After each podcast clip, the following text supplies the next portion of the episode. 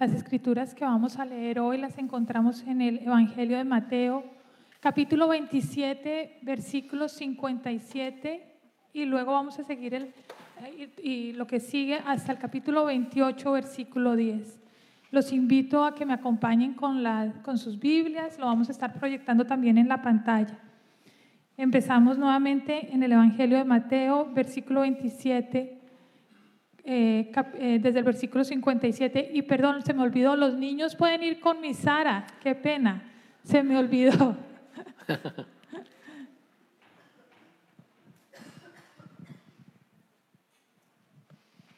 Esperemos a que salgan los niños para hacer la lectura.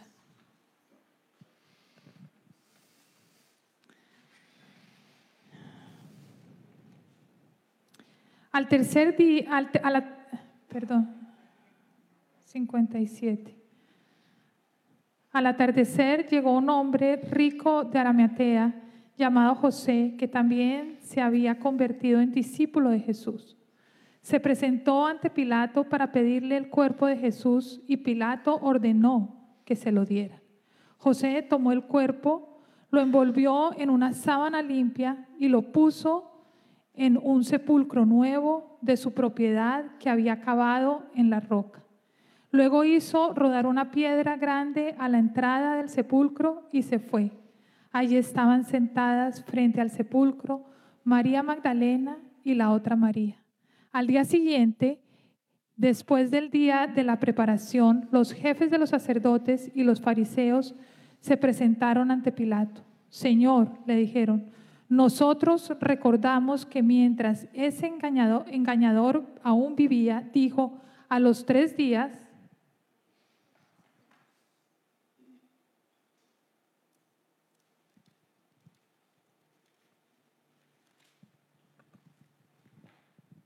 resucitaré. Por eso ordene, ordene usted que se selle el sepulcro hasta el tercer día, no sea que vengan sus discípulos, se roben el cuerpo y le digan al pueblo que ha resucitado. Ese último engaño sería peor que el primero. Llévense una guardia de soldados, les ordenó Pilato, y vayan a asegurar el sepulcro lo mejor que puedan Así que ellos fueron, cerraron el sepulcro y con una piedra lo sellaron y dejaron puesta la guardia. Después del sábado, al amanecer del primer día de la semana, María Magdalena y la otra María fueron a ver el sepulcro. Sucedió que hubo un terremoto violento porque un ángel del Señor bajó del cielo y acercándose al sepulcro, quitó la piedra y se sentó sobre ella. Su aspecto era como la de un relámpago y su ropa era blanca como la nieve. Los guardias tuvieron tanto miedo de él que se pusieron a temblar y quedaron como muertos. El ángel dijo a las mujeres, no tengan miedo, sé que ustedes buscan a Jesús, el que fue crucificado. No está aquí, ha resucitado, tal como dijo. Vengan a ver el lugar donde lo pusieron. Luego vayan pronto a decirle a sus discípulos, Él se ha levantado de entre los muertos y, y va delante de ustedes a Galilea. Allí lo verán. Ahora ya lo saben. Así que las mujeres se alejaron a toda prisa del sepulcro, asustadas, pero muy alegres, y corrieron a dar la noticia a los discípulos. En eso Jesús les salió al encuentro y los saludó. Ellas se acercaron a la, le abrazaron a los pies y lo adoraron. Esta es la palabra de Dios para el pueblo de Dios.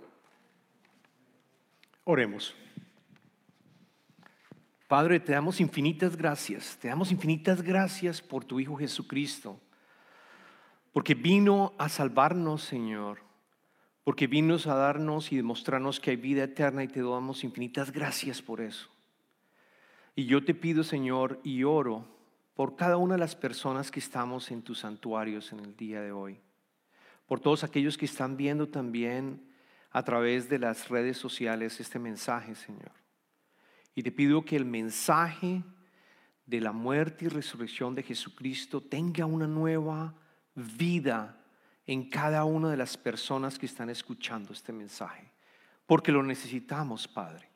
Te pido que tu espíritu me guíe de tal manera que también tu espíritu abra los oídos y los corazones de cada uno de los que están escuchando este mensaje. Te pido esto en el nombre tomado Hijo Jesucristo y todos decimos amén, amén. Feliz día de resurrección para cada uno de ustedes. Feliz día de resurrección. Vamos a dar un aplauso porque Jesucristo resucitó. Jesucristo resucitó. Eso significa que Él venció la muerte. Eso significa que nosotros podemos entender que podemos llegar a tener vida eterna por gracia de nuestro Señor Jesucristo si lo aceptamos en nuestras vidas. Esta es la mejor noticia que hay en la humanidad, que pueda recibir la humanidad y cada ser humano. La mejor noticia que podamos recibir. Y estoy seguro que todos ustedes han escuchado el mensaje, este mensaje de resurrección. Han escuchado el domingo de resurrección, han escuchado varios sermones, han escuchado probablemente las escrituras, pero han leído las escrituras también. Pero quizás no se acuerdan qué pasó el sábado. Quizás no se acuerdan qué pasó el día sábado santo. Y eso es lo que me voy a concentrar en el día de hoy. Vamos a aprender qué pasó del viernes al domingo santo, el día de la resurrección, pero particularmente vamos a recordar lo que pasó el día sábado. Y para eso voy a seguir con el Evangelio de Mateo, que fue el que eh, acabamos de escuchar. Y yo quiero comentarles que recordemos también lo que pasó el Viernes Santo, cuando Jesucristo murió. Algunos historiadores dicen que murió aproximadamente a las 3 de la tarde, debió haber muerto. Jesucristo expiró.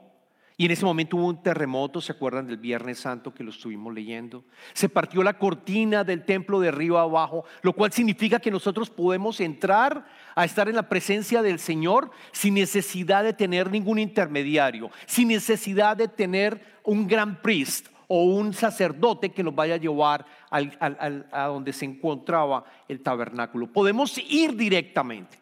No podemos, no necesitamos a alguien que nos ayude en este proceso.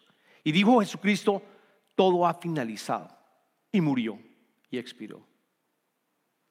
Les comento que nadie reclamó el cuerpo de Jesucristo por varias horas. Absolutamente nadie lo hizo. Ninguno de sus discípulos fueron a reclamar el cuerpo de Jesucristo porque estaban asustados, completamente asustados. Sabemos que Pedro también había ya negado a Jesucristo. Lo negó tres veces. Y todos los discípulos se perdieron. No aparecieron allí.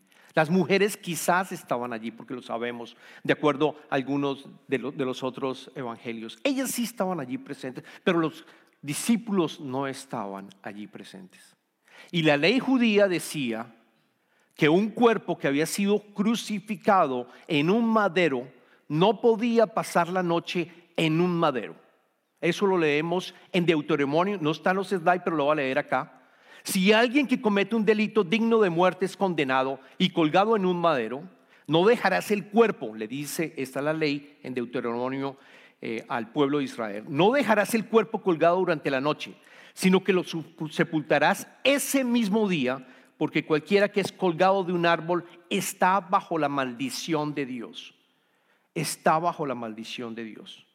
Luego tenían como judíos que tener la, obligación de bajar el cuerpo, pero no lo hacen. ¿Quién lo hace? José de Arimatea.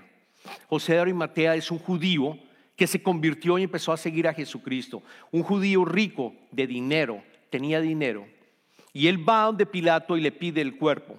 Y Pilato acepta y le entrega el cuerpo de Jesús. Y José de Arimatea lo lleva a una tumba que era una tumba, lo, leímos, una tumba que nadie había utilizado antes.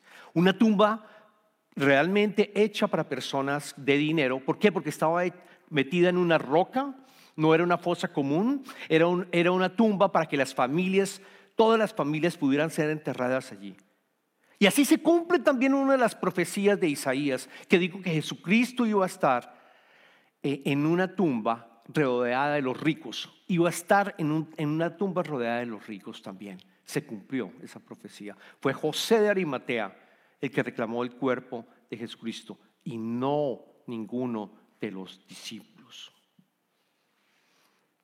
Y después leemos que los jefes y los sacerdotes hicieron, de, fariseos, hicieron algo el día sábado. Pasó esa noche, María Magdalena y María, la madre del discípulo Jacobo, fueron eh, esa noche antes del día viernes y le colocaron unas esencias que tenían que hacer, un ritual para el cuerpo.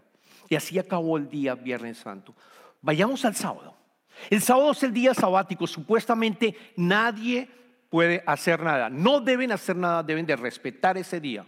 No hay que hacer, no hacían absolutamente nada los judíos. Particularmente los fariseos, que eran muy estrictos, eran muy estrictos con la ley y la seguían y estaban, y estaban real, todo el tiempo estaban diciendo al pueblo, al pueblo que tenían que seguir esas instrucciones, que tenían que seguir la ley, cumplirla al pie de la letra. ¿Qué sucede? En la mañana rompen el sabático y van a donde Pilato. Van a donde Pilato. Y vamos a leer los versículos, volver a leer los versículos para entender específicamente qué pasó.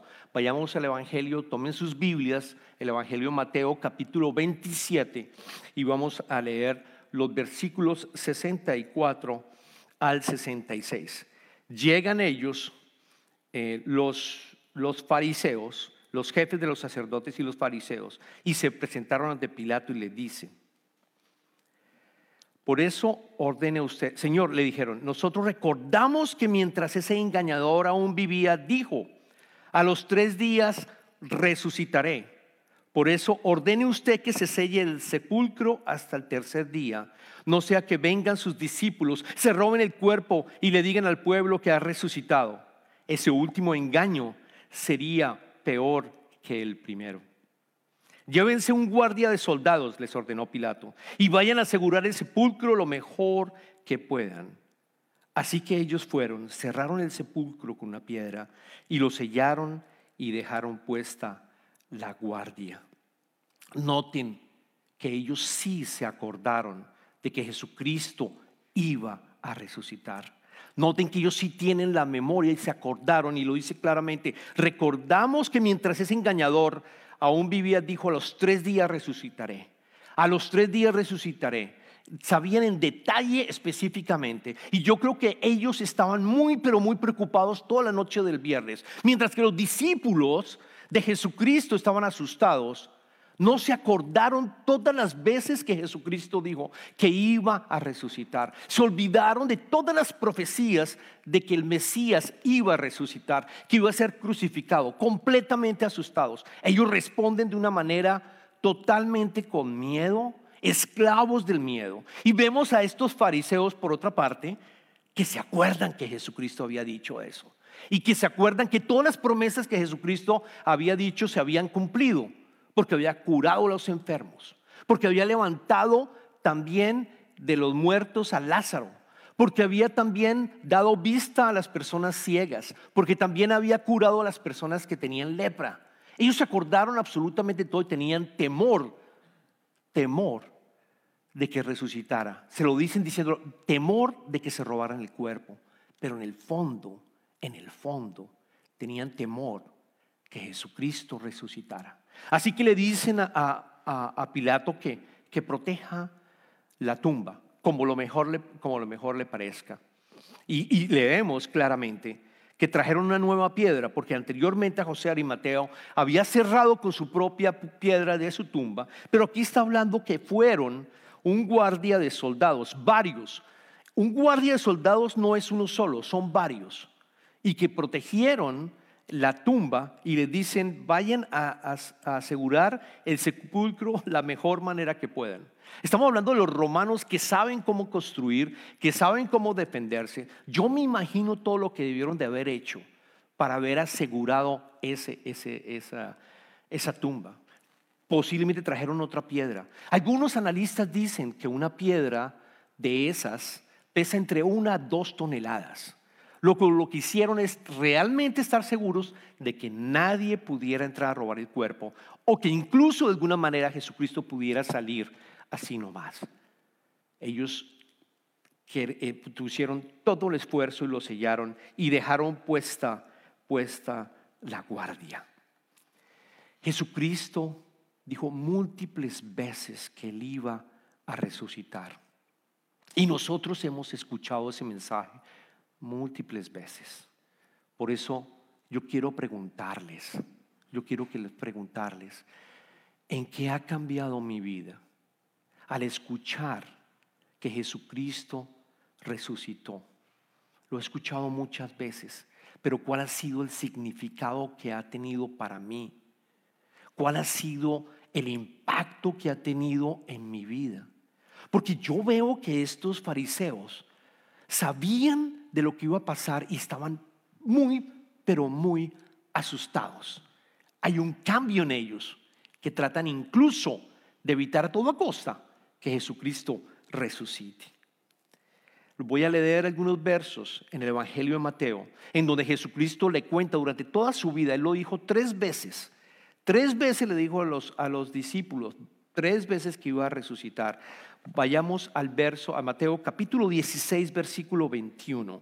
Capítulo 16, versículo 21, donde Jesucristo predice su muerte al principio de su ministerio.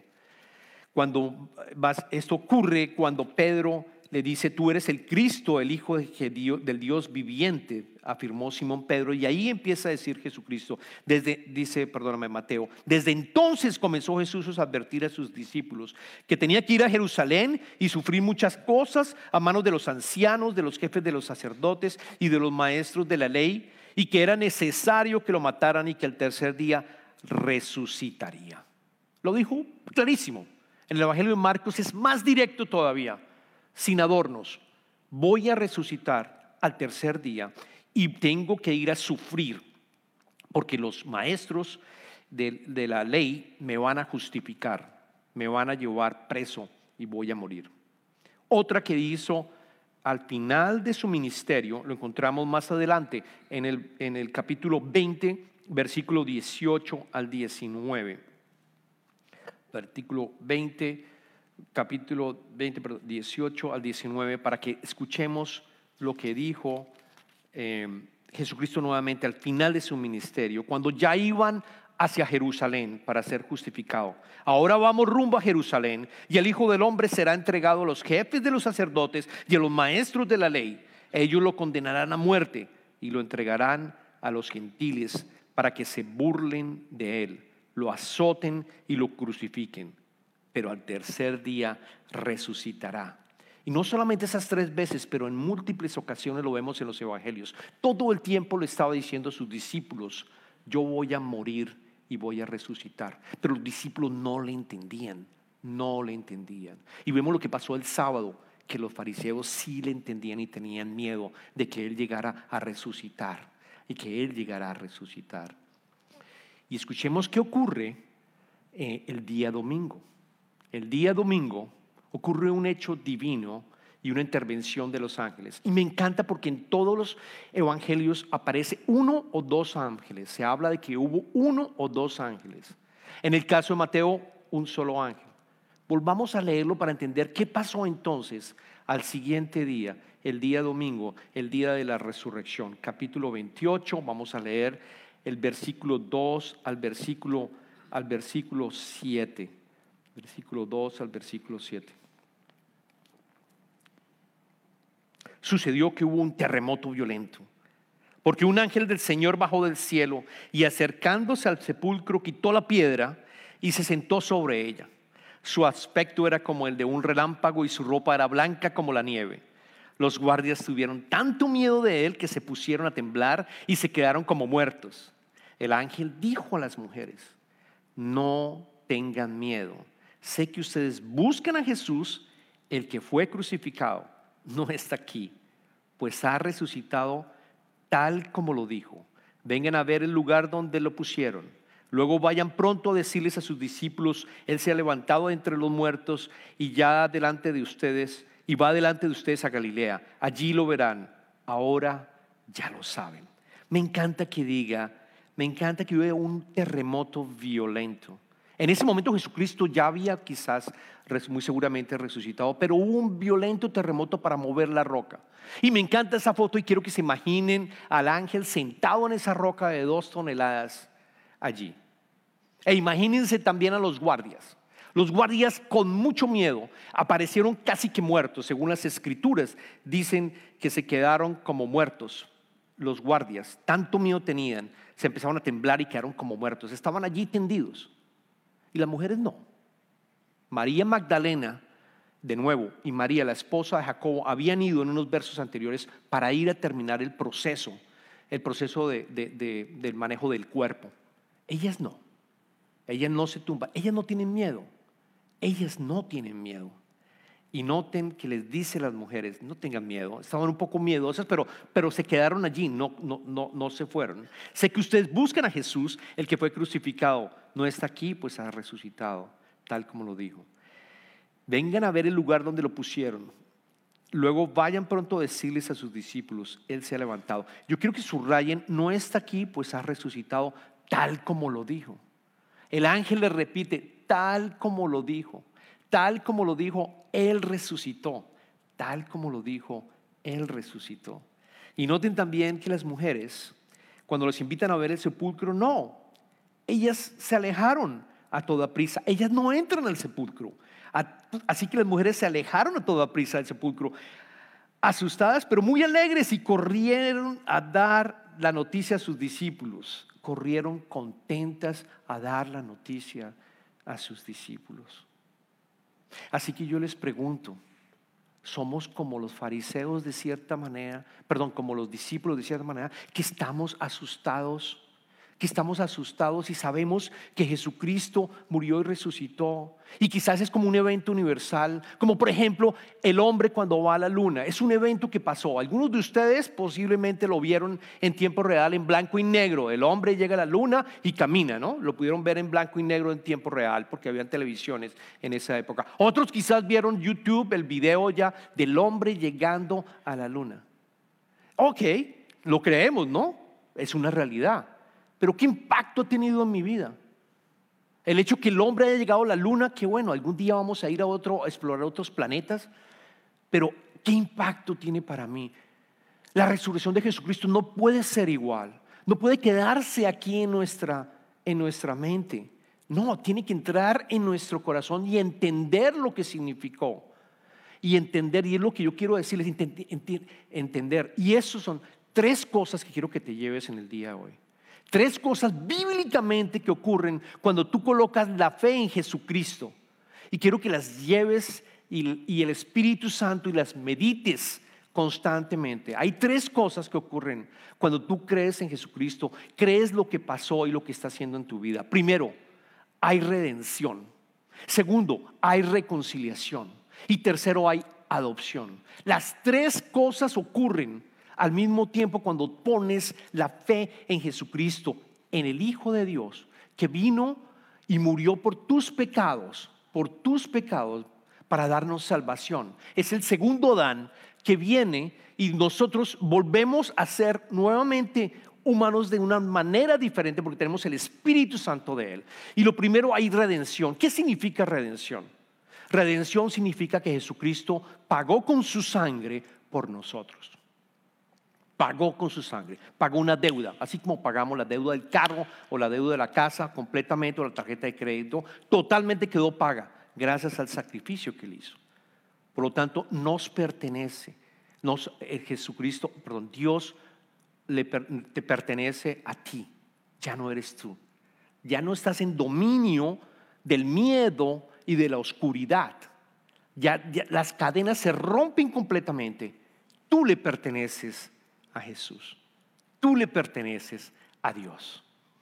El versículo que mejor lo dice se encuentra, el versículo que mejor lo dice se encuentra en Colosenses capítulo 1, versículo 13 al 14 y quiero que, conmigo vayan a, mirarlo. Colosenses capítulo, capítulo 1, versículo del 13 al, al 14.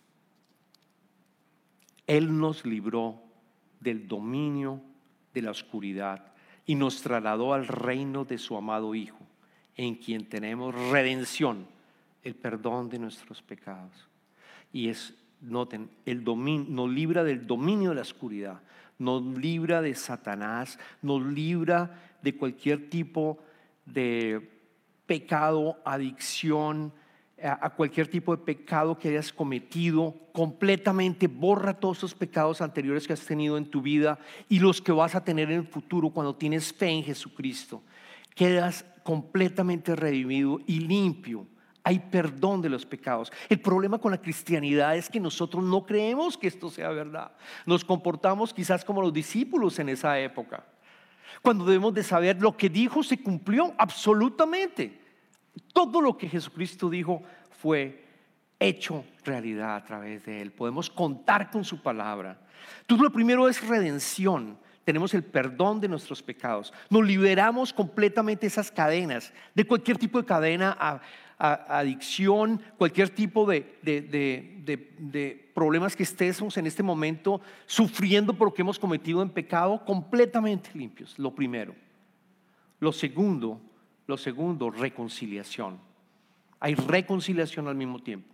Reconciliar significa que cuando tú has peleado con alguien, te vuelves a contentar. Hay reconciliación. Me reconcilio contigo. Me reconcilio contigo. Es el segunda, la, segunda, la segunda gran buena nueva que tenemos cuando aceptamos a Jesucristo, lo que estamos hoy celebrando.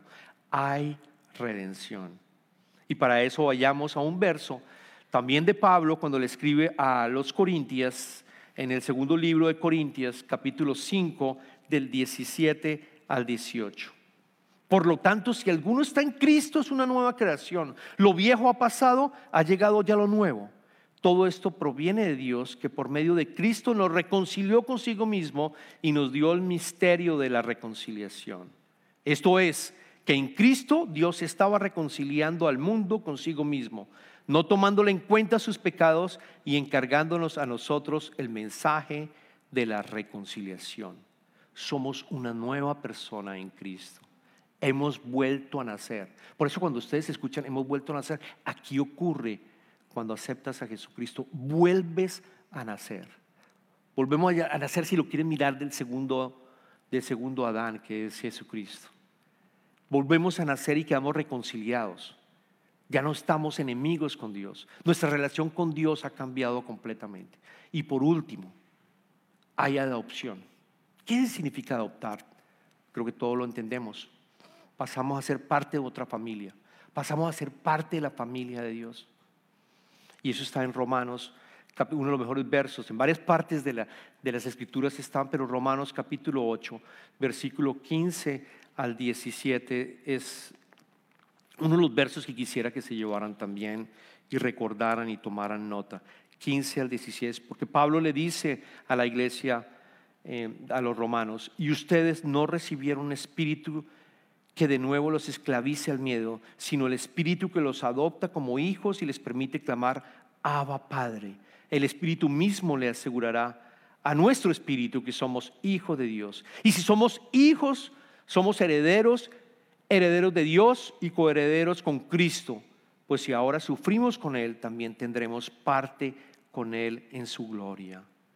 Hemos sido adoptados, redención, tuvimos redención, reconciliación y tenemos ahora adopción. Somos parte de la nueva familia de Dios, somos hijos e hijas de Dios. Y quizás lo has escuchado todo el tiempo, pero yo te invito a que recuerde las palabras de Jesucristo. ¿Qué significa ser adoptado? ¿Qué significa volver a nacer? Para mí significa seguir siendo niño y no crecer. Y olvidarme, olvidarme todo lo que realmente he aprendido. Entregárselo al Señor. Entregarle todas las faltas que yo he cometido. Entregárselas a Él porque yo sé que Él me limpió completamente. Y como niño, como un niño, voy a Él y decirle, papi, te necesito, estoy quebrado emocionalmente, me siento sucio emocionalmente, necesito que me ayudes a volver a nacer y ser un niño de nuevo. Eso es ser adoptado, que no volvamos a crecer como crecimos antes, sino que empezamos a depender completamente de Él, completamente de Él. Ese es el concepto del reino de Dios. Ese es el concepto del reino de los ángeles, en donde nosotros estamos en continua comunicación con el Padre, con el Hijo y con el Espíritu Santo. Estamos en una vida trinitaria completamente. Y Jesús se los dijo en Mateo capítulo 18, versículo 8. Les aseguro que a menos que ustedes cambien y se vuelvan como niños, no entrarán en el reino de los cielos. Esa es la invitación, hermanos y hermanas, de la resurrección de Jesucristo. Oremos. Señor, damos infinitas gracias de nuevo por tu Hijo Jesucristo y por todo lo que hizo en la cruz, Señor. Y yo te pido, Señor, en este momento, que quizás alguno de nosotros esté sintiéndose sin estar reconciliado, sin estar hecho hijo de Dios, Señor, sin estar, sin haber habido reconciliación y perdón de los pecados. Yo te pido, Señor, que en este momento intervenga, Señor, y le digas a este hermano, a esta hermana, que Él es tu hijo, que Él es tu hija, que tus pecados han sido perdonados, que ya no eres esclavo del pecado, de que hay perdón en ti, Señor. Y que le digas también que puedes llamarlo a cualquier momento, en cualquier hora y responder tu llamado como Padre y, y estar con Él y caminar con Él, Señor. Dar esa esperanza, Señor, porque sabemos que tenemos el Espíritu Santo en nosotros y que todo lo que tu Hijo dijo en esta tierra se ha cumplido y se cumplirá, se cumplirá. Gracias, Padre.